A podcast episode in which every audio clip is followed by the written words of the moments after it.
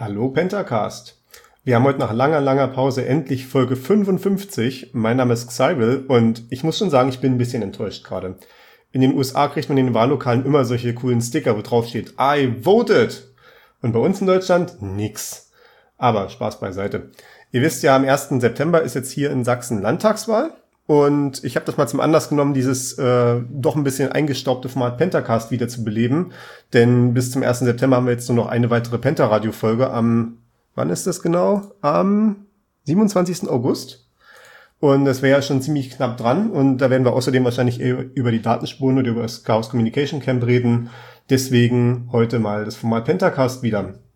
Ich möchte euch vielleicht dazu ein bisschen äh, animieren, am 1. September hinzugehen, falls ihr vielleicht noch nicht sicher seid, äh, das zu machen. Und äh, um euch das ein bisschen schmackhafter zu machen, erzähle ich euch mal so ein bisschen, wie so eine Wahl eigentlich abläuft.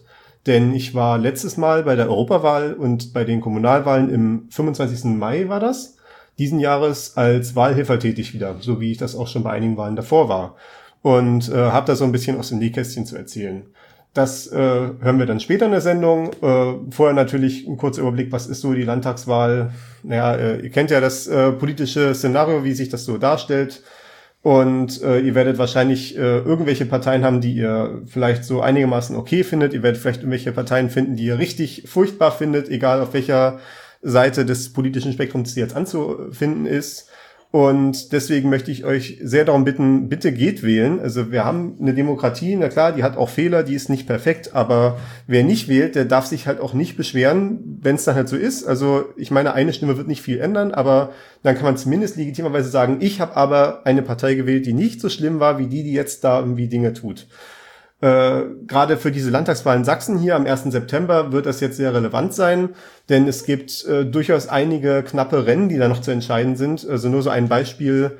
Äh, in der Sonntagsfrage, die ich jetzt zuletzt gesehen hatte, lagen AfD und CDU bei 26 Prozent gleich auf. Also äh, wenn man jetzt eine dieser Parteien unterstützt, dann kann man mit seiner eigenen Stimme eventuell äh, der Partei dabei verhelfen, äh, die stärkste Kraft zu sein und dann den Ministerpräsidenten zu stellen. Wenn man jetzt diese beiden Parteien nicht mag, kann man äh, natürlich mit seiner eigenen Stimme versuchen, die Opposition vielleicht ein kleines bisschen zu stärken, damit die beiden vielleicht nicht zusammen die Mehrheit haben. Äh, ich werde euch auch noch mal die Links zu den Sonntagsfragen in die Shownotes tun. Da ist immer meine beliebteste Quelle www.wahlrecht.de. Das ist eine äh, wunderbare Seite, wo diese ganzen äh, Sonntagsfragen für Europa, für Bundestag, für verschiedene Landtage äh, über die Zeit aufgestellt sind. Eine super Datenquelle, mit der man auch als Nerd wahrscheinlich relativ viel Spaß haben kann.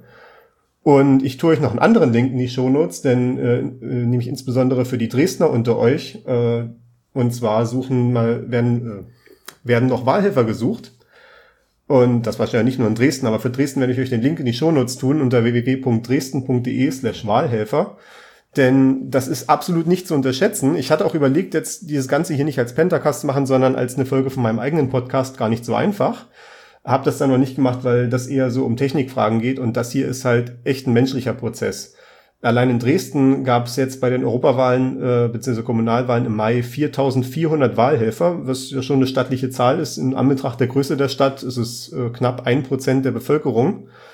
Und na gut, man kann den Technikwinkel äh, natürlich jetzt aufmachen und sagen, ja, aber wenn das so viele Leute sind, die da gebraucht werden und die wollen auch alle äh, eine äh, Kostenentschädigung bekommen, also ich zum Beispiel habe als äh, Wahlhelfer 75 Euro Erfrischungsgeld, heißt es offiziell, bekommen. Und das ist ja schon eine substanzielle Menge Geld, die allein dafür drauf geht, abgesehen davon, dass man halt noch die ganzen, äh, dafür noch das Personal braucht auf Seite der Stadt, was dann diese Wahlhelfer betreut. Das ist ja schon ein großer Aufwand. Könnte man das nicht effizienter gestalten mit solchen Wahlcomputern?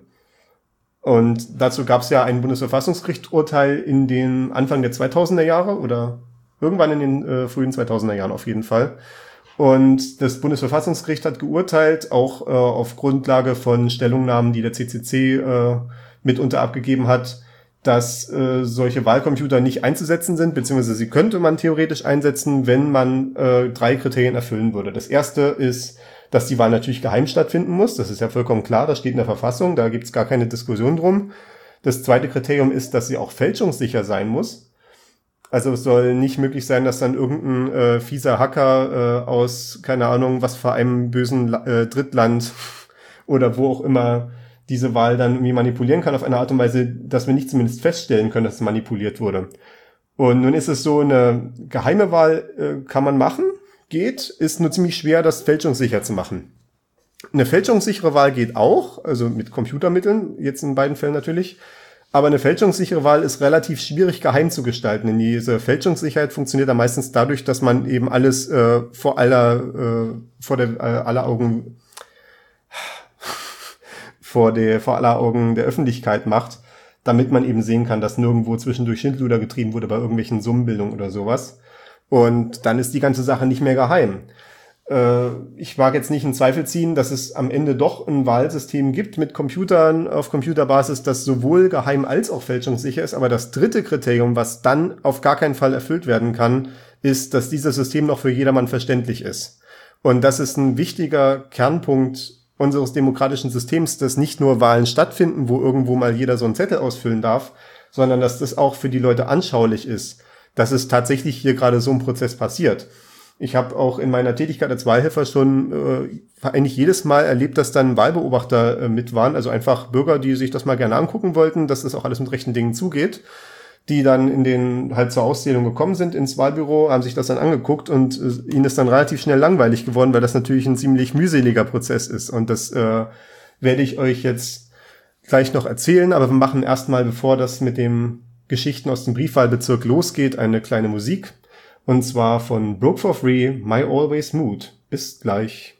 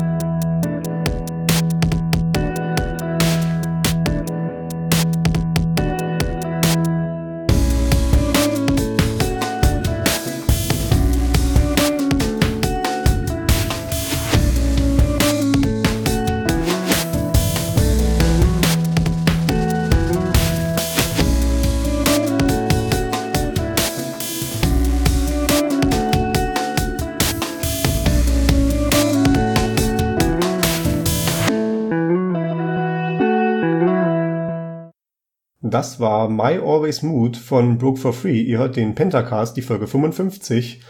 Und zwar die Geschichten aus dem Briefwahlbezirk. Ich hatte es ja schon vorhin kurz angesprochen. Äh, allein in Dresden gab es jetzt für die letzte Europa- und Kommunalwahl im Mai 4400 Wahlhelfer in insgesamt 504 Bezirken. Davon 365 Urnenwahl und 139 Briefwahlbezirke. Und das kennt ihr ja wahrscheinlich. Es gibt halt diese zwei grundsätzlichen Mechanismen, wie eine Wahl abläuft bei uns. Das eine ist die Urnenwahl, das andere die Briefwahl. Also Urnenwahl ist, wenn du einfach am Wahltag mit deiner Benachrichtigungskarte hingehst, äh, in die nächstgelegene Schule oder äh, äh, Pflegeeinrichtung oder was auch immer, wo dann so ein kleines Wahlbüro aufgebaut ist, wo dann so sechs bis acht Leute sitzen, äh, eben diese ehrenamtlichen Wahlhelfer. Und äh, da zeigt man dann die Karte vor und den Ausweis und dann wird das alles überprüft. Dann kriegt man so einen Wahlzettel, kann den dann da in der Kabine ausfüllen und äh, einwerfen und dann ist die Sache fertig. Und die andere Option ist, dass man so eine Briefwahl macht. Also man geht vorher äh, entweder äh, beantragt man das online. Ich glaube, es geht online. Ich habe es tatsächlich noch nie online gemacht, denn äh, ich äh, arbeite am Postplatz und da ist gleich um die Ecke das Briefwahlbüro auf der Theaterstraße, also hinter dem Schauspielhaus. Das heißt also, für mich ist es am einfachsten, einfach dahin zu gehen und äh, dort einfach die Briefwahl selber zu machen. Also entweder kann man die Unterlagen beantragen und kriegt sie dann per Post zugeschickt, kann die dann zu Hause am Küchentisch ausfüllen, so etwa vier Wochen vor der Wahl. Das geht auch jetzt mittlerweile schon äh, zu dem Zeitpunkt, als ich das jetzt hier aufzeichne. Das ist jetzt heute der 6. August, auch ein Dienstag. Äh, die Briefwahlbüros sind seit gestern geöffnet. Äh, wie gesagt, da kann man sich das entweder zuschicken lassen und dann mit der Post wieder zurückschicken, wenn man das alles ausgefüllt hat. Oder man geht da selber hin, in Dresden, wie gesagt, auf der Theaterstraße in das äh, zentrale Bürgerbüro und kann dann da seine Briefwahlunterlagen auch direkt dort ausfüllen. Da sind auch Wahlkabinen aufgebaut. Und dann muss man das halt alles genauso eintüten, wie wenn man es per Post schicken würde. Und kann dann äh, gleich dort seine Stimme abgeben und dann ist es gleich alles fertig. Und dann kann man auch beruhigt in Urlaub fahren, wenn man vielleicht am Tag nicht da ist, der äh, ach Gott, ich muss, ich muss mal kurz was trinken. Es kommt davon, wenn man so viel redet. Ich werde noch ein bisschen mehr reden heute. Äh, dann kann man das halt gleich alles dort fertig machen und dann ist das gleich in der Urne und man kann dann beruhigt in Urlaub fahren. Und äh, dann kommt halt der Wahltag, dann haben dann die Wahlhelfer damit zu tun. Wenn man Wahlhelfer werden möchte, kommt dann, äh, da kommen meistens dann schon so die ersten äh, Newsletter von der Stadt dann rum an die bekannten ehemaligen Wahlhelfer, die wie ich schon mal dabei waren. Äh, also in dem Fall jetzt dieses Jahr hat die Stadt schon im Februar rumgeschrieben, dass jetzt die Anmeldung wieder offen ist dass man sich doch bitte, bitte anmelden muss. Und dann kann man da, wie gesagt, äh, im Fall von Dresden auf die Webseite gehen, die in den Shownotes verlinkt ist, findet dann da so eine Anmeldung, wo man dann gefragt wird, ja, äh, wer sind Sie, was machen Sie hier, haben Sie das schon mal gemacht, für welchen Posten möchten Sie sich bewerben und äh, kann dann da sich anmelden. Man muss äh, selber in dem Wahlkreis auch Wahlberechtigter sein und das heißt also, man muss halt in der äh, in dem entsprechenden Stadt oder in dem entsprechenden Stadtbezirk wohnen und muss da auch schon mindestens drei Monate wohnen. Das ist die Grundlage für das Wahlrecht. Und das haben zum Beispiel einige Leute festgestellt, die innerhalb von Dresden umgezogen sind bei der letzten Kommunalwahl. Denn wir haben jetzt bei der letzten Kommunalwahl nicht nur den Stadtrat gewählt, sondern erstmals auch die Stadtbezirksbeiräte. Übrigens ein Wort, was ich jetzt unfallfrei aussprechen kann seitdem. Stadtbezirksbeiratswahl. Und für einen Stadtbezirksbeirat darf man halt nur abstimmen, wenn man schon seit drei Monaten in dem Stadtbezirk wohnt. Das heißt also, wenn man gerade kurz vor der Wahl umzieht innerhalb der Stadt, dann kann man zwar für den Stadtrat wählen, aber nicht für den Stadtbezirksbeirat. Äh, das sind halt solche, das sind solche Details, äh, auf die man dann achten muss, insbesondere halt als Wahlhelfer. Ach hey, es ist furchtbar. Was, was habe ich mir jetzt hier eingefangen? Wahrscheinlich die Klimaanlagenluft auf Arbeit. Genau also bei so einer Urnenwahl kann man sich das ja auch relativ einfach vorstellen, was äh, auf die Wahlhelfer zukommt. Da muss so eine Urnenwahl läuft von 8 bis 18 Uhr, ist das entsprechende Wahlbüro geöffnet. Das heißt, man muss dann da äh, als Vorsitzender, glaube ich, um 7 da sein und als Beisitzer so um 7.30 Uhr äh, und bereitet sich dann da noch so ein bisschen vor. Man kriegt halt von der Stadt alle möglichen Arbeitsmaterialien gestellt, natürlich die Stimmzettel, die Urnen, äh, so Kugelschreiber, Gummibänder, solche Sachen äh, sind dann da schon vorportioniert für einen bereitgestellt. Und äh, so eine Arbeitsanleitung gibt's auch. Äh, beim Briefwahlbüro ist es ein bisschen entspannter, deswegen habe ich jetzt auch mich für die Briefwahl entschieden als äh, Wahlhelfer, damit ich nicht so früh aufstehen muss. Äh, da muss man erst so um 14.30 Uhr etwa da sein. Wie gesagt, Vorsitzende noch ein bisschen früher, weil die dann erstmal den ganzen Kram entgegennehmen und äh, die Beisitzer kommen dann später dazu. Und dann geht's ab 15 Uhr los, da werden dann die Briefe geöffnet und wenn dann äh, die ganzen Briefe geöffnet sind, kommen dann und die Wahlscheine akzeptiert sind, kommen dann die entsprechenden Stimmzettelumschläge wieder zurück in die Urne und ab 18 Uhr, wenn dann die äh, Wahllokale geschlossen sind, darf dann auch ausgezählt werden. Na, das gehen wir gleich nochmal alles im Detail durch. Wie gesagt, so ein Wahlvorstand für jeden dieser Wahlbezirke umfasst also etwa sechs bis acht Personen. Ich hatte eben gesagt, hier 4400 Wahlhelfer durch 504 Bezirke. Na, das sind so acht Leute, fast schon eher neun, aber da werden wahrscheinlich auch ein paar Springer und sowas dabei sein, die dann kurzfristig irgendwo einspringen, wenn äh, jemand irgendwo ausfällt wegen Krankheit oder was auch immer. Und Davon, von diesen acht Leuten in jedem Wahlbezirk sind zwei Vorsitzende, ein Vorsitzender und ein Stellvertreter. Ich war jetzt in dem Fall äh, bei der Europawahl und Kommunalwahl der stellvertretende Vorsitzende. Das sind die Leute, die auch wirklich geschult werden dafür. Die, äh, also man muss davor zu einer Schulung gehen, das werde ich auch gleich noch erzählen, und äh, kriegt dann das Verfahren ganz genau erklärt und worauf man insbesondere achten muss und äh, ist dann auch hoffentlich über alles im Bilde. Dann hat man zwei Schriftführer, die werden auch geschult. Äh, und deren Aufgabe ist halt einfach alles mitzuschreiben. Da gibt's dann halt so eine amtliche Niederschrift, so ein quasi äh, vorausgefüllt, äh, vor, vorbereitetes Formular, wo man dann halt äh, alle möglichen Zahlen und Schritte und Uhrzeiten und sowas einzutragen hat. Und dafür sind äh, diese Schriftführer mit abgestellt, dass die diese Wahlniederschrift im Auge behalten. Äh, dass wir zwei Schriftführer haben, also einen, äh, einen Schriftführer und einen Stellvertreter, war jetzt bei dieser Europawahl, Kommunalwahl auch sehr hilfreich, Einfach deswegen, weil wir dann äh, am Ende mehrere Wahlen parallel ausgezählt haben. Und dann halt äh, einer sich dann um die Stadtratswahlen, einer um die Stadtbezirksbeiratswahl gekümmert hat zum Beispiel. Und dann hat man noch äh, zwei bis vier Beisitzer. Das sind halt einfach Leute, die man, die die Vorsitzenden einfach einteilen in bestimmte Aufgaben, weil natürlich vier Leute alleine viel zu wenig wären für so eine Aufgabe. Die Briefwahlbezirke sind über die letzten Jahre jetzt auch deutlich mehr geworden. Es war jetzt äh, das letzte Mal, als ich bei der Briefwahl war, das war, glaube ich, 2014 oder ich glaube 2014 bei der Landtagswahl, also bei der letzten Landtagswahl jetzt. Da war ich zur Briefwahl äh, und die wurde im Rathaus gemacht. Also da haben sie einfach äh, quasi jedes Büro, was im Rathaus irgendwie äh, vorrätig ist, umfunktioniert in einen Briefwahlbezirk. Und das hat eigentlich relativ gut funktioniert. Da waren wir irgendwie so zu sechst oder sowas und hatten so etwa äh, 500 Stimmen auszuzählen, wenn ich mich richtig erinnere. Das war alles relativ entspannt. Äh, nun ist es so, die Briefwahl war früher mal beschränkt auf Leute, die wirklich echt nicht zur Unwahl gehen können. Also halt Leute, die halt nachweisen können, dass sie an dem Tag im Urlaub sind oder Leute, die krank sind oder bettlägerig oder sowas, mobilitätseingeschränkt die durften Briefwahl beantragen. Das hat dann irgendwann, ich glaube auch das Bundesverfassungsgericht entschieden, dass das nicht mehr, dass das keine Einschränkung geben darf, dass jeder Bürger Briefwahl machen kann. Und das hat sich jetzt so nach und nach rumgesprochen. Die Sache ist immer beliebter geworden. Ich meine, gerade so in der äh, jugendlichen äh, Zielgruppe ist ja immer die Plattitüde, dass die Leute am Samstagabend äh, Party machen und dann sonntags irgendwie den ganzen Tag durchschlafen und dann deswegen gerne Briefwahl machen, weil sie ansonsten einfach vergessen, zur Wahl zu gehen. Äh, kann ich jetzt persönlich nichts dazu sagen. Also ich persönlich mache jetzt immer Briefwahl, weil ich am Wahltag selber so fokussiert darauf bin, sehr pünktlich zum Wahlhelfer-Tätigkeiten da zu sein, dass ich einfach die Befürchtung habe, dass ich dann äh, über dem vergesse, selber zur Wahl zu gehen. Das wäre natürlich peinlich. Ich war auch einmal äh, 2017, glaube ich, hatten wir einen Bürgermeister gewählt oder 2016, so in der Drehe. Da war ich tatsächlich im Unwahlbüro und das war quasi ein Zimmer neben meinem eigenen Wahlbezirk. Da ist man dann halt einfach irgendwann mal zwischendurch, wenn nicht so viel los war, mal kurz rübergegangen, um selber zu wählen. Aber ja, wie gesagt, bei so einem Unwahlbezirk, da muss man halt um sieben auf der Matte stehen und ich bin jetzt absolut kein Morgenmensch. Das kann, glaube ich, jeder bestätigen, der mit mir schon mal zu tun hatte. Genau. Äh, wenn man dann sich also angemeldet hat, dann kann man dann so ankreuzen, irgendwie möchte ich äh, vielleicht nur Beisitzer machen. Vielleicht, wenn man das das erste Mal macht, dann sollte man erstmal nur Beisitzer machen, sich das erstmal nur so angucken. Äh, möchte man vielleicht Schriftführer machen, das sollte man vielleicht äh, mal hoffentlich dann machen, wenn man irgendwie eine saubere Schrift hat, vielleicht nicht so eine übelste Sauklaue. Oder wenn man halt so ein äh, Bürokratie-Nerd ist, so wie ich, dann ist der Posten des Vorsitzenden der absolut passende Verein. Äh, da kann man dann die ganze Zeit mit äh, den entsprechenden Bestimmungen und Arbeitsanleitungen da sitzen und dann interpretieren, wie die, äh, wie die Bürokraten das denn gerne haben möchten, dass wir jetzt diese Stimmen genau auszählen oder was jetzt in bestimmten Situationen passiert, zum Beispiel wenn Zahlen nicht zusammenpassen oder sowas.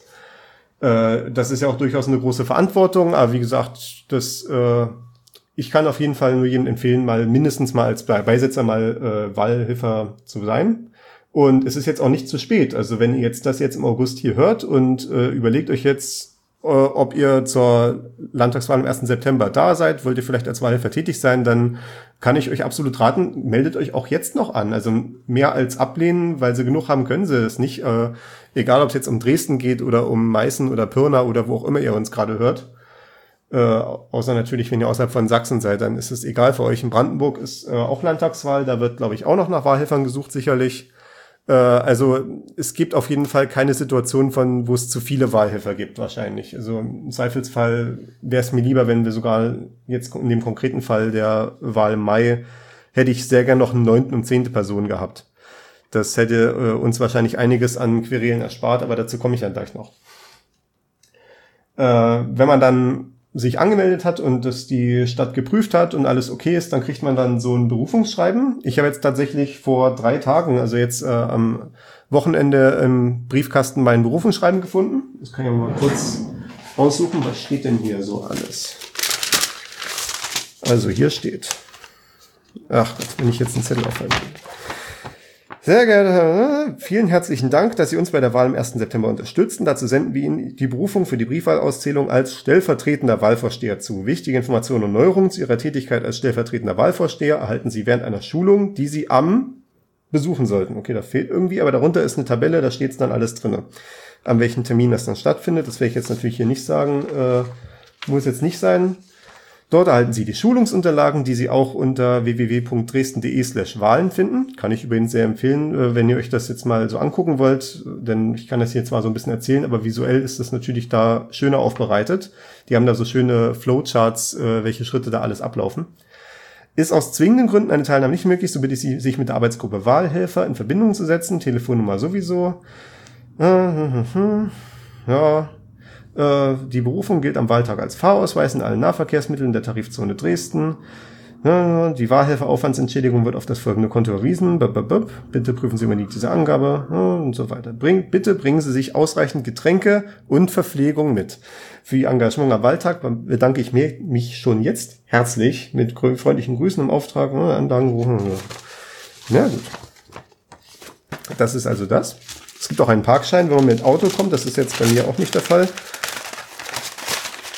Genau. Ich hatte ja erzählt, äh, dass das letzte Mal, als ich Briefwahlhelfer war, die Auszählung im Rathaus war. Das geht nun jetzt nicht mehr, denn wie gesagt, ist, die Briefwahl wird immer beliebter und da diese Wahlbezirke immer eine bestimmte Größe haben müssen, damit das halt diese acht Leute auch schaffen, das alles auszuzählen, äh, sind die Briefwahlbezirke immer zahlreicher geworden. Es waren irgendwie damals, glaube ich, 100. Mittlerweile waren es jetzt, jetzt zuletzt waren es 139. Ich kann mir fast vorstellen, dass es nächstes Mal wieder noch ein bisschen mehr sein wird. Und äh, damit war dann das Rathaus aus dem Rennen, denn es war schlicht nicht mehr genug Platz für so viele Leute. Ne? Wir erinnern uns, acht Leute pro Briefwahlbezirk mal 139, das können wir ausrechnen. Das sind 1112 Leute, das ist äh, ungefähr viel. Äh, das wäre, glaube ich, auch mit den ganzen Fluchtwegen und sowas nicht zu machen, äh, das Rathaus so voll zu stopfen. Deswegen wurde da eine andere Option gesucht und die Stadt hat dann stattdessen jetzt für die Briefwahlauszählung das Gymnasium Bürgerwiese gewählt. Das ist äh, das Gymnasium an der Ostseite vom Dinerplatz, also wo ihr mit der 9 oder 11 äh, oder 13 vorbeifahrt. Nee, äh, 9, 9, 10, 11 und 13. Äh, da steht so ein Gymnasium, äh, also auch südlich vom Fußballstadion. Und das hat halt äh, einen relativ geräumigen Neubau, das hat dahinter noch einen Altbau irgendwo, da ist äh, einigermaßen genug Platz. Da war dann auch die Schulung in der Aula äh, für uns als äh, Vorsitzende und stellvertretende Vorsitzende. Und ja, das ist dann halt einfach so eine PowerPoint-Präsentation, die jemand äh, von der Wahlhelferarbeitsgruppe der Stadt Dresden da hält und wo halt quasi einmal durchgegangen wird, wie der ganze Prozess abläuft worauf halt so an Formalien zu achten ist, was sich auch insbesondere vielleicht gegenüber den letzten Wahlen geändert hat. Und äh, es gab dann so ein bisschen Aufstand, als dann so gesagt wurde, ja, wir sind jetzt halt hier in diesem Gymnasium das erste Mal und allerdings gibt es auch trotzdem nicht genug Räume, also es gibt keine 139 Räume, sondern äh, es teilen sich jeweils drei Wahlbezirke einen Klassenraum. Da waren dann die Wahlhelfer bisschen ungehalten, da war dann Rumoren im Publikum.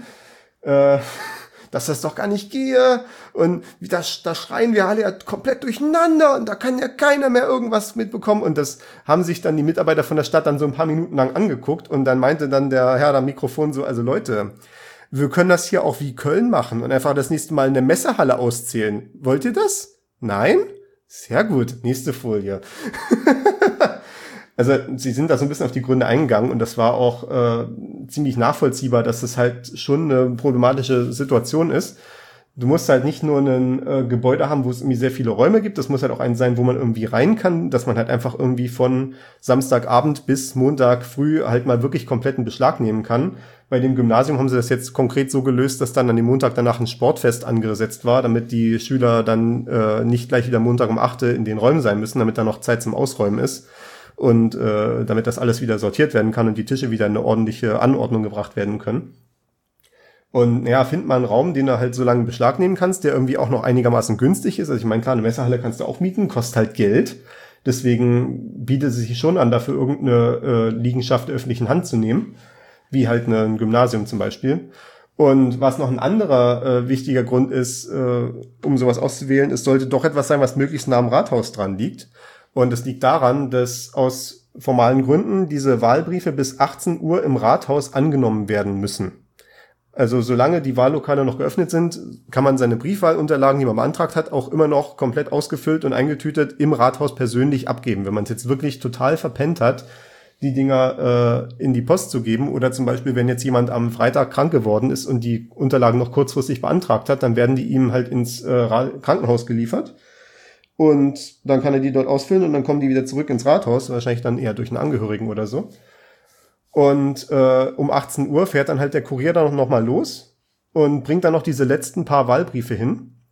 Und man darf erst mit dem Auszählen anfangen, wenn alle Wahlbriefe geöffnet wurden. Denn ansonsten, wenn man am Ende halt diese zwei Wahlbriefe noch in der Hand hat und die dann noch aufmacht und dann diese Stimmzettel aber nicht mehr in die Urne wirft, sondern einfach so auszählt, dann wäre ja das Wahlgeheimnis wieder äh, äh, gebrochen. Diese ganzen Theater mit den Wahlbriefen, wo mehrere Briefe ineinander verschachtelt sind, macht, macht man ja, damit man diese Stimmzettelumschläge erstmal rausnimmt und erstmal wieder in die Urne wirft, damit man sie nicht mehr zu den Personen zuordnen kann, deren Name auf dem Wahlschein steht. Und ja, deswegen muss die, das Gebäude, wo die Briefwahlauszählung ist, wenn es nicht das Rathaus ist, zumindest sehr nah am Rathaus dran sein. Und das ist bei diesem Gymnasium Bürgerwiese halt der Fall. Das ist weniger als einen Kilometer entfernt äh, also relativ gut für den Kurier dann zu erreichen. Und also von daher wäre zum Beispiel irg irgendwelche Liegenschaften, die in Gorbitz oder sowas sind oder in Prodes, wären halt einfach aus dem Rennen, weil das einfach nochmal eine Stunde mehr Verzögerung irgendwie bringen würde, wenn der Kurier halt erst um 19 Uhr da ist und nicht um 18.15 Uhr. Ähm, ja, und deswegen war es dann wie wahrscheinlich die beste Lösung, die irgendwie gefunden werden konnte. Ich meine, ich habe jetzt keinen Einblick daran, welche Liegenschaften die Stadt alles hat. Naja, ja, ja, ich rede ganz schön lange. naja, ihr könnt das ja vielleicht ein bisschen schneller abspielen, wobei ich rede auch relativ schnell. Entschuldigung. So. Äh, das war dann die Schulung. Dann gehen wir mal zum Wahltag weiter. Also wie gesagt, äh, 14.30 Uhr finden sich dann so die Vorsitzenden ein und äh, suchen dann erstmal ihre Wahlbezirke. Dann kriegt der Vorsitzende von der äh, also da stehen dann schon die Urnen, äh, die wurden dann schon in die entsprechenden Räume verteilt, wo die Wahlbriefe einsortiert wurden. Je nach Bezirk, die Urnen stehen da bereits in den entsprechenden äh, äh, Briefwahlbüros, also in den entsprechenden Klassenzimmern in dem Fall. Und der Vorsitzende geht dann hin, weist sich dann vorne aus beim äh, bei den äh, Betreuern und kriegt dann den Schlüssel für die Urnen ausgehändigt. Das heißt auch noch nichts, was man loslegen darf, man muss erstmal warten, bis die ganzen Beisitzer auch eingetrudelt sind. Wenn das dann der Fall ist, äh, stellt man sich erstmal irgendwie vor. Äh, die Beisitzer müssen ja im Zweifelsfall erstmal irgendwie erklärt bekommen, was jetzt eigentlich hier Sache ist, denn wie gesagt, die wurden nicht geschult. Und wenn es dann 15 Uhr ist, das ist dann die Zeit, wo dann angefangen werden darf mit Auszählen. dann in dem Fall war das ja Europawahl, Stadtratswahl Stadtbezirksbeiratswahl. Da ist dann auch wieder gleich festgelegt, dass die äh, Wahlen nach Wichtigkeit äh, zu, durchzuführen sind. Also man muss erst mit der Europawahl anfangen, danach die Stadtratswahl, dann die Stadtbezirksbeiratswahl. Das heißt also, wir haben also uns zuerst die Urne genommen mit den Briefen für die Europawahl, aufgemacht und erstmal gleich einen Schreck bekommen, denn die Urne war bis oben hin voll. Fuck. Ja, fängst du an, die Wahlbriefe zu zählen. Äh, es waren, glaube ich, bei uns 860 Stück. Mein Bezirk war übrigens äh, äh, innere Neustadt. Also vielleicht habe ich äh, auch von einigen Hörern die Wahlbriefe gezählt. Das kann ich jetzt äh, natürlich nicht zurückverfolgen und will ich ja auch gar nicht bin ja auch über äh, äh, als Wahlhelfer dazu verpflichtet, äh, solche ganzen persönlichen Daten vertraulich zu behandeln, das Wahlgeheimnis zu wahren. Äh, man ist auch verpflichtet, dass man während der Ausübung seiner Wahlhelfertätigkeit nicht äh, irgendwelche Sachen tragen darf, die auf eine politische Ausrichtung hindeuten. Also wenn man da wie mit einem äh, Antifa-Aufnäher irgendwie auf, ankommen würde, würde das wahrscheinlich nicht so gut gesehen werden oder halt andersrum äh, genauso wahrscheinlich mit dem äh, Aufnäher von der AfD oder IB oder was. Äh, aber ich habe auch nicht den Eindruck gehabt, dass irgendjemand das da parteilich vereinnahmen wollte. Das waren halt wirklich alles Leute, die das aus äh, Interesse an unserer äh, demokratischen System gemacht haben, halt so wie halt ein Ehrenamt auch gedacht ist und nicht um da irgendwelche Zahlen zu verfälschen am Ende. Würde ja auch kaum gehen, denn es wird eher alles äh, immer von zwei Personen äh, unabhängig voneinander äh, nachgezählt nochmal. Genau, dann macht man also diese Wahlbriefe auf und wenn ihr schon mal Briefwahl gemacht habt, dann kennt ihr das. Vielleicht habt ihr auch schon mal äh, bei einem Betriebsrat mitgewählt. Das ist ja dann immer Briefwahl meistens, äh, wo ihr dann äh, auf so ein Briefwahlverfahren bekommt, solche Briefwahlunterlagen. Und das läuft dann so, man hat halt seinen Stimmzettel, da kann man halt, den, genauso wie man halt kennt, ne, wo man dann halt eine Partei ankreuzen kann, wo man äh, äh, im Falle der Kommunalwahl kann man ja drei Kandidaten ankreuzen oder man kann auch drei Kreuze bei einem Kandidaten machen oder so. Da gibt's, da, da kann man ja kumulieren und panaschieren, wie man lustig ist. Äh, Im Falle der Landtagswahl ist es jetzt halt das klassische Zweistimmensystem, also eine Stimme für den Direktkandidaten, eine Stimme für die Partei. Das kann man ankreuzen. Und dann kommt die ganze Sache in einen Stimmzettelumschlag. Der wird zugemacht.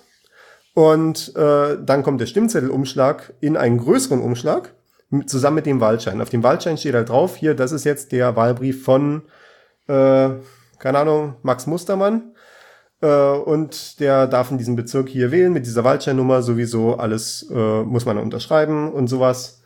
Äh, und dann kommt das in diesen großen Umschlag und wird zugetötet und der kommt in die Post. So, diese großen Umschläge, die außenrum machen wir jetzt also auf in diesem ersten Schritt. Und dann gucken wir erstmal, äh, beziehungsweise bevor wir es aufmachen, gucken wir erstmal, ist da irgendwie ein fühlbarer Gegenstand drin. Denn es äh, gibt auch in diesen Unterlagen für die Wahlhelfer gibt es auch das Merkblatt für Bombendrohungen zum Beispiel. Also es ist, äh, man soll vorbereitet sein, wenn da in so einem Urnwahlbüro zum Beispiel jemand anruft und behauptet, er hätte da eine Bombe hinterlegt, äh, dann wird man damit in diesem Merkblatt instruiert, was man den irgendwie alles fragen muss äh, oder so, um irgendwie rauszukriegen, ob das wirklich eine valide Drohung ist oder was. Ist mir jetzt noch nicht passiert zum Glück. Äh, und gerade auch bei Briefwahlen wäre das ja auch eine Möglichkeit. Da könnte man ja dann eventuell, wenn man den Brief in die Hand nimmt, schon fühlen, irgendwie da ist irgendwie was wie ein metallischer Gegenstand oder so drinne. Dann sollte man den Brief natürlich auf gar keinen Fall öffnen, sondern halt den einen der Betreuer rufen, die einem dann sagen, was man dann weiter tun muss. Oder die rufen dann eventuell die Polizei, damit die dann irgendwie mit so einem Bombenroboter den Brief öffnet. Keine Ahnung, was dann passiert. Ich habe es noch nicht gehabt. Äh, es soll wohl auch vorgekommen sein, aber dass Leute in ihren Wahlbriefen äh, einen Personalausweis irgendwie reingepackt haben, weil sie sich über das Prozedere nicht so ganz klar waren. Also ist mir zwar nicht so ganz klar, wie das passieren kann, aber okay. Äh, das heißt also, wenn man den Brief aufgemacht hat, gucken wir erstmal so, ist da erstmal was drin, was wir erwarten. Also halt ein Wahlschein und ein Brief, Stimmzettelumschlag. Da guckt man sich den Wahlschein an. Äh, der muss halt für den entsprechenden Bezirk sein, für den man gerade äh, auszählt. Ansonsten muss man den Brief im, äh, in den entsprechenden Bezirk rüberreichen. Und man guckt, ob der ordentlich unterschrieben ist. Äh, wenn da irgendwie jemand äh, an per, per Vollmacht unterschrieben hat, dann muss da halt auch noch das dementsprechend vermerkt sein. Äh, dann guckt man, ob dieser Stimmzettel äh, widerrufen wurde, denn das passiert auch eventuell, wenn ich jetzt eine Briefwahl beantrage und dann kommen meine Unterlagen nach Hause und ich fülle die jetzt aus und mache dann aber irgendwie Quatsch dabei. Ich fülle die irgendwie falsch aus oder sowas. Oder meinetwegen irgendwie äh, der, der Hund kommt und äh, frisst meinen Wahlzettel. Ne? Klassisches äh, äh, Comedy-Trope. Dann kann man nochmal zur Stadt gehen und sagen, ich will neue Wahlunterlagen haben. Die kriegt man dann auch. Und dann wird dann in einem Verzeichnis vermerkt, dass der, die ursprünglichen Wahlunterlagen, also dieser ursprüngliche Wahlschein für ungültig erklärt wurde. Da kriegt man dann als äh, Wahlhelfer so ein dickes Telefonbuch mit äh, ungültig erklärten Wahlschein und äh, muss dann halt nachschlagen. Äh, auf der Seite für den eigenen Wahlbezirk äh, sind, also im unteren Fall waren das zwei Wahlscheine, die für ungültig erklärt wurden. Davon haben wir auch tatsächlich einen gefunden. Also das kann auch zum Beispiel sein, nicht nur wenn das jetzt äh, jemand äh, falsch ausgefüllt hat, neu beantragt hat. Ein anderer Grund wäre auch zum Beispiel, dass jemand das ausgefüllt und eingeworfen hat und danach umgezogen ist. Denn dann ist er nicht mehr wahlberechtigt, sobald er verzogen ist äh, vor dem Termin der Wahl. Und dann wäre der Wahlschein halt auch ungültig. Also das ist so eine Prüfung, die man machen muss. Und das ist natürlich alles relativ mühselig. Äh, wenn man das dann gemacht hat, dann werden diese ganzen Wahlscheine auf einem Stapel gesammelt und die Stimmzettelumschläge wandern in die Urne zurück.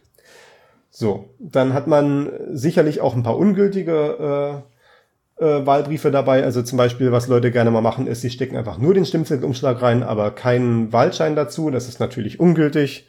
Oder äh, ja, wenn äh, zum Beispiel, wenn der Stimmzettelumschlag jetzt äh, irgendwie prominent beschriftet wäre, zum Beispiel. Also wenn ich jetzt auf meinen äh, Stimmzettelumschlag groß Hallo raufschreiben würde, wäre der ungültig. Denn das könnte man dann, dann später, wenn die Stimmzettelumschläge wieder aus der Urne rauskommen, wieder dieser ursprünglichen Person zu, zuordnen. Ich habe ja diesen Brief aufgemacht als Wahlhilfe, habe irgendwie gesehen, der Herr Müller hier hat groß Hallo auf seinen Umschlag geschrieben. Und wenn ich dann später den Umschlag mit der Aufschrift Hallo wiederfinde und den aufmache und sehe, da ist eine Stimme für die Grünen drin, dann weiß ich jetzt halt, der Müller hat Grün gewählt. Und das darf nicht sein. Und deswegen sind solche Stimmzettelumschläge, die irgendwie eindeutig zu identifizieren sind, äh, ungültig, werden ausgesondert zusammen mit ihren, dem gesamten Wahlbrief. Und man hat dann also am Ende einen Stapel von gültigen Wahlscheinen. Man hat einen Stapel von ungültigen Wahlbriefen und man hat von den gültigen Wahlscheinen die äh, Stimmzettelumschläge in die Urne zurückgetan. Und wenn man dann am Ende angekommen ist, äh, kommt dann nochmal so eine äh, formelle Sache, nämlich über diese ungültigen Wahlbriefe muss abgestimmt werden. Das äh, schreibt das Wahlgesetz so vor, dass darüber der ganze Wahlvorstand, also alle acht Leute zu entscheiden haben, äh, durch Abstimmung per Handzeichen. Und also in den Fällen, die wir jetzt da haben, war das alles relativ unkritisch. Also wenn du halt so einen Wahlbrief hast, wo einfach kein Wahlschein drinne ist, dann äh, zeigt man es einmal kurz in die Runde und alle so, ja klar, klar, kein Problem, ungültig, Grund äh, 4 oder so. Also da gibt's auch so eine Standardliste von Gründen. Und dann schreibt man halt auf den Wahlbrief rauf, äh, Nummer 4, ungültig wegen Grund 5. Und äh, sammelt die dann alle und wenn man entscheidet, dass das dann doch gültig ist, also wenn sich der, wenn das halt so ein strittiger Wahlbrief ist, der aber dann angenommen wurde, dann wird dann äh, das auch entsprechend vermerkt und der Stimmzettelumschlag kommt dann doch noch in die Urne rein. Aber die sammelt man dann auch. Und der Grund, dass man das alles sammelt, ist ja, dass am Ende die ganzen Summen stimmen müssen. Also wir haben am Anfang die Wahlbriefe gezählt, das waren meinetwegen 800 Wahlbriefe. Und wenn ich jetzt 795 äh, gültige Wahlscheine habe und also 795 Stimmzettelumschläge deswegen in der Urne sind, dann muss ich also folglich fünf ungültige äh, Briefe haben, zumindest oder fünf äh, problematische Wahlbriefe. Und äh, wenn ich dann halt entscheide, davon sind zwei okay, dann habe ich halt am Ende 797 Umschläge in der Urne. Und wenn ich dann die Urne aufmache nach 18 Uhr, beziehungsweise nach 18.30 Uhr wohl eher, und stelle fest, dass äh, nicht 797 Stimmzettelumschläge in der Urne sind, dann habe ich ein Problem, weil dann geht das Nachzählen los. Und äh, wir hatten auch einige Probleme beim Nachzählen. Es war jetzt nicht so, dass wir an diesem Tag nicht genug zu tun hatten, denn wie gesagt, es waren drei Wahlen. Äh, wir haben sowieso erst 19 Uhr mit dem Auszählen anfangen können, weil wir einfach mit diesen Wahlbriefen so lange zugebracht haben. Dann, äh, wenn man dann halt noch äh, irgendwo sein, die Summen nicht stimmen, dann ist man halt am Nachzählen, am Nachzählen, am Nachzählen, so lange bis das passt. Oder man muss dann halt irgendwie nach fünf, sechs Versuchen aufgeben und sagen, nee, uns fehlt halt hier wirklich einer und äh, wir haben jetzt irgendwie alles versucht, irgendwie das zu erklären und es geht halt einfach nicht. Und äh, dann wird das halt im Zweifelsfall so niedergeschrieben und dann hat dann halt die, äh, haben dann halt die Beamten darüber zu entscheiden, wenn sie das danach bearbeiten äh, und halt in der Niederschrift halt sehen, hier passt halt was nicht, dann müssen sie halt entscheiden, wie da weitergegangen wird. Wenn's am Ende ein Brief ist, wird dann wahrscheinlich die Entscheidung lauten, dass das jetzt im Ergebnis nicht signifikant was ändert, in dem Sinne von, dass es jetzt nicht dazu führt, dass jetzt irgendwie ein Kandidat nicht reinkommt und stattdessen ein anderer, äh, in dem Fall wird das wahrscheinlich funktionieren. Ich weiß, kann jetzt natürlich auch nicht dazu sagen, was da genau passiert, denn ich bin nicht bei so einer Auszählung, bei, beziehungsweise bei so einer Nachbearbeitung mit dabei. Ich bin ja kein Beamter der Stadt. Bin nur hier freiwilliger Helfer. Und im Übrigen, ne, ich mache das jetzt, ich lasse das jetzt alles ganz schlimm klingen, weil damals, weil dieser Termin im Mai war wirklich schlimm. Aber ich will euch jetzt deswegen nicht davon abhalten, euch bei der Landtagswahl zu helfen, denn, äh, zu melden, denn die Landtagswahl ist so ziemlich das Einfachste, was ihr kriegen könnt. Das ist wirklich eine Wahl mit zwei Stimmen also wenn ihr es mal probieren wollt, ist das die unkritischste Sache überhaupt? Nee, stimmt, die Bürgermeisterwahl wäre noch einfacher, weil das ist eine Stimme für einen Kandidaten, aber gut. Äh, also Kommunalwahl ist wirklich äh, die, äh, die höchste Schwierigkeitsklasse, was das angeht, einfach so vom Aufwand her. Na gut. Äh, also haben wir jetzt alle unsere Wahlbriefe geöffnet, haben die Stimmzettelumschläge alle rausgeholt, alles verifiziert. Die Wahlscheine kommen dann auch mit äh, am Ende in die Unterlagen. Äh, das wird dann auch alles irgendwie nochmal gegengeprüft und wird dann am Ende auch irgendwo archiviert, wahrscheinlich im Landesarchiv oder so, äh, falls da noch Nachauszählungen oder sowas erforderlich wären. Die Wahlbriefe, die man aufgerissen hat, die kommen tatsächlich in Müll. Also man hat da irgendwie auch große blaue Müllsäcke, mit denen man äh, äh, äh, wo man diesen ganzen Müll rein entsorgt, muss man natürlich aufpassen, dass da nicht irgendwo ein äh, Umschlag mit landet. Das könnte vielleicht der Grund sein, warum man dann irgendwie vielleicht einen Umschlag zu wenig oder zu viel hatte. Genau. Dann äh, geht also mit dem richtigen Auszählen los, also das, was auch im, äh, im Unwahlbüro gemacht wird. Also man macht die Urne wieder auf, holt die ganzen Stimmzettelumschläge raus und äh, macht dann die Stimmzettelumschläge erstmal auf. Also, nee, erstmal zählt man die Umschläge, weil man will ja immer im Zweifelsfall nachzuziehen können, wo ist jetzt gerade irgendwie was verloren gegangen, wenn irgendwo Summen nicht passen. Und da macht man die ganzen Umschläge auf, äh, holt die ganzen Stimmzettel raus und eigentlich äh, äh, schreibt dann der Formalismus vor, dass man erstmal alle Stimmzettel wieder in die Urne zurücktun müsste und die danach erstmal wieder zählen müsste. Äh, das haben wir nicht gemacht, hauptsächlich deswegen, weil wir halt schon so weit in der Zeit hinterher waren. Äh, naja, und äh, stattdessen haben wir die dann halt gleich sortiert. Und sortieren tut man ja relativ so, wie man es erwartet. Man hat halt, äh, wenn wir jetzt mal bei Europawahl anfangen, weil das ist wieder der einfache Fall, äh, da, da war es ja wirklich ganz einfach, nur eine Stimme für eine Parteiliste. Das heißt also, ich sortiere in, in dem Fall 40 Stapel entsprechend der Parteien. Das sind die Stapel A1 bis A40. Dann gibt's den Stapel B für die leeren Stimmzettel, also wo einfach gar nichts angekreuzt wurde. Und es gibt den Stapel C für die äh, für die problematischen Stimmzettel, also die die halt äh, nicht, wo halt nicht nur ein Kreuz an der richtigen Stelle ist, wo halt wieder darüber abgestimmt werden muss, genauso wie bei den problematischen Wahlbriefen vorher. Und es gibt den Stapel D für Stimmzettelumschläge, wo mehrere Stimmzettel drinne sind. Das ist natürlich auch nicht erlaubt. Nee, wobei, stimmt, da, da gab es eine Sonderregelung. Äh, wenn man mehrere Stimmzettel in einem Stimmzettelumschlag hat und die zeigen alle dasselbe, äh, dasselbe Kreuz an derselben Stelle, dann darf man das zählen, aber als eine Stimme. Also wenn ich jetzt in meinem Brief äh, zwei Wahlzettel drinne habe, die aber beide die SPD angekreuzt haben, dann darf ich das als eine Stimme für die SPD äh, zählen. Denn ein Stimmzettelumschlag an der Stelle heißt ja eine Stimme. Wenn jetzt aber äh, in dem Stimmzettelumschlag zwei Zettel sind und äh, auf einem ist die CDU angekreuzt, auf dem anderen die Linke, dann ist das halt ungültig, weil der Wählerwille wird nicht klar erkennbar. Und genauso wird dann auch über diese problematischen äh, Stimmzettel entschieden. Also wenn, äh, wenn halt auf dem Stimmzettel zum Beispiel wenn das halt jetzt nicht ein Kreuz ist, aber zum Beispiel meinetwegen jemand hat einen Pfeil irgendwie gemalt, der auf eine Partei zeigt, das könnte man noch sagen, ja, das ist äh, noch eindeutig erkennbar. Was zum Beispiel auch gültig ist, ist, äh, wenn du jetzt meinetwegen Partei 1 ankreuzt und dann änderst du deine Meinung, streichst das durch und kreuzt stattdessen Partei 2 an. Also wenn man das eindeutig diese Historie nachvollziehen kann, dass du da Partei 1 äh, nicht so gemeint hast, sondern Partei 2 wolltest, dann äh, kann man das durchaus so entscheiden als äh, Wahlvorstand, wie gesagt, halt in äh, gemeinschaftliche Abstimmung, dass man das jetzt doch für die Partei zählt. Also für diese Partei 2. Und äh, ja, was zum Beispiel eine ungültige Stimmzettel ist, wäre halt alles, wo irgendwie äh, äh, äh, raufgeschrieben wurde oder sowas. Was zum Beispiel ein Fall war, den wir hatten, wo wir sehr drüber gelacht haben, war ein Stimmzettelumschlag, von dem wir erst dachten, dass er leer ist. Und dann haben wir festgestellt, dass nicht leer ist, sondern jemand hat von seinem Stimmzettel äh, der hatte eine Partei angekreuzt und der hat diese Partei ausgeschnitten.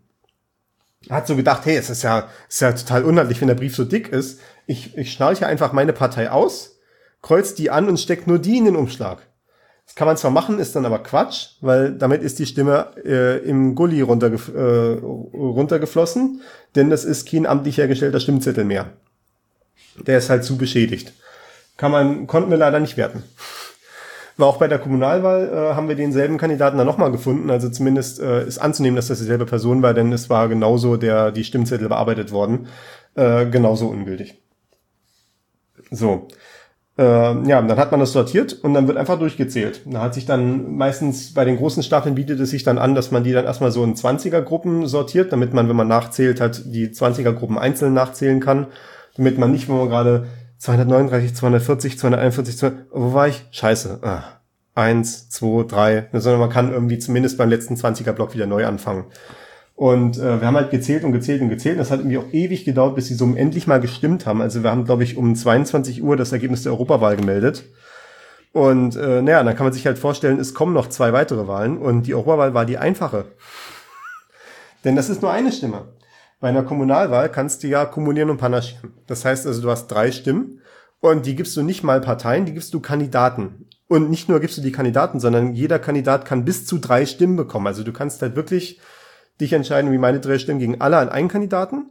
Oder sie gehen an äh, drei verschiedene Kandidaten von derselben Partei. Oder es zum Beispiel, es gehen zwei Stimmen an Kandidat 17 von Partei 1 und an eine Stimme an Kandidat 3 von Partei 5.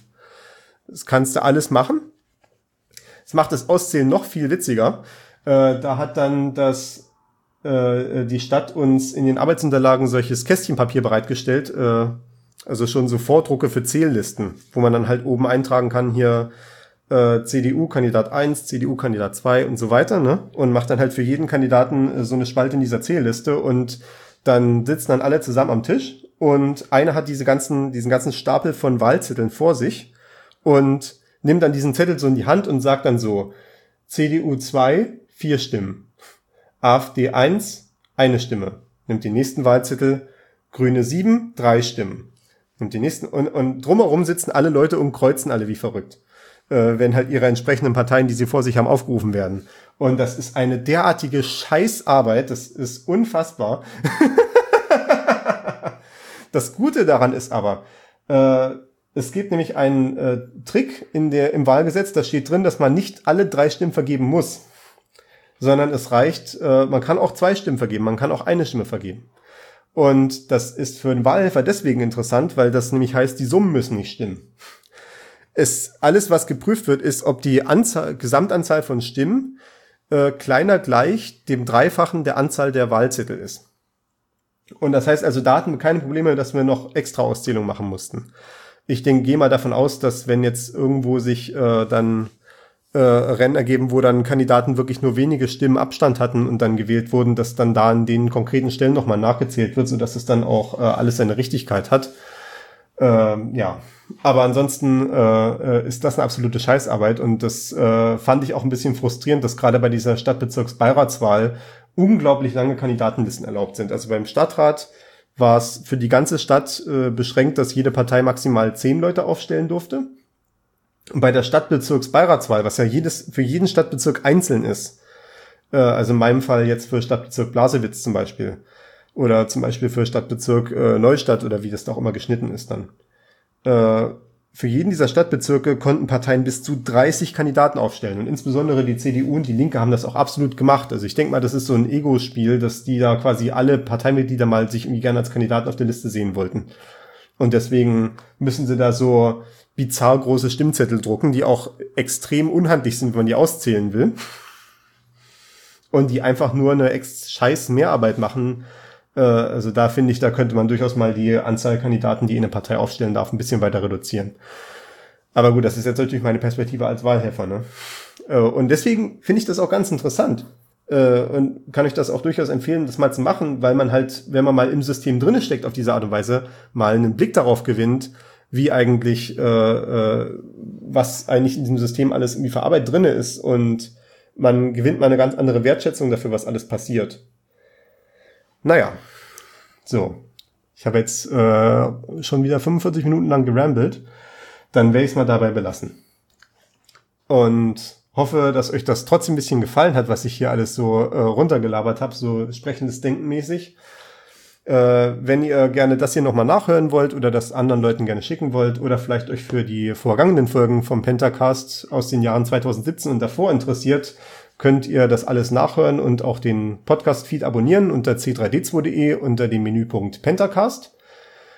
Wenn ihr vielleicht einen Themenvorschlag habt, was wir behandeln sollen. Vielleicht habt ihr ja Lust, mal selber hier zu sitzen. Ich bin jetzt hier gerade in meinem Privatstudio, quasi zu Hause am Schreibtisch und spreche in mein äh, Studiomikrofon. Ich habe hier auch noch ein zweites Mikrofon, also wenn ihr wollt, äh, schickt gerne mal einen Themenvorschlag an mail.c3d2.de und wir können uns gerne mal äh, bei mir mal treffen auf eine Mate und mal über ein Thema sprechen, was euch äh, begeistert, wo ihr euch mit beschäftigt habt. Und wenn ihr jetzt vielleicht sagt, das sind vielleicht nicht gleich äh, 60 oder 70 Minuten, um so dass wir das im Pentaradio bereden könnten, äh, können wir gerne auch mal eine 20-Minuten-Folge machen. Das äh, würde mich sehr freuen, dieses Format Pentacast mal ein bisschen zu beleben. Äh, wenn ihr einen Musikvorschlag habt, wir spielen ja hier prinzipiell nur Creative Commons Musik und äh, es ist ja auch nicht so einfach, die mir zu finden. Man kann nicht einfach irgendwie die Charts von letzter Woche nehmen, äh, sondern muss da schon ein bisschen graben. Wenn ihr irgendwelche Musikvorschläge habt, auch gerne an mail.c3d2.de. Äh, sei es fürs Pentaradio, sei es auch für den Pentacast vielleicht. Äh, wenn ihr irgendwas Cooles habt, immer her damit. Und jetzt zum Schluss gibt es nochmal ein weiteres Stück von Broke for Free, nämlich Only Instrumental. Und wir hören uns dann hoffentlich das nächste Mal.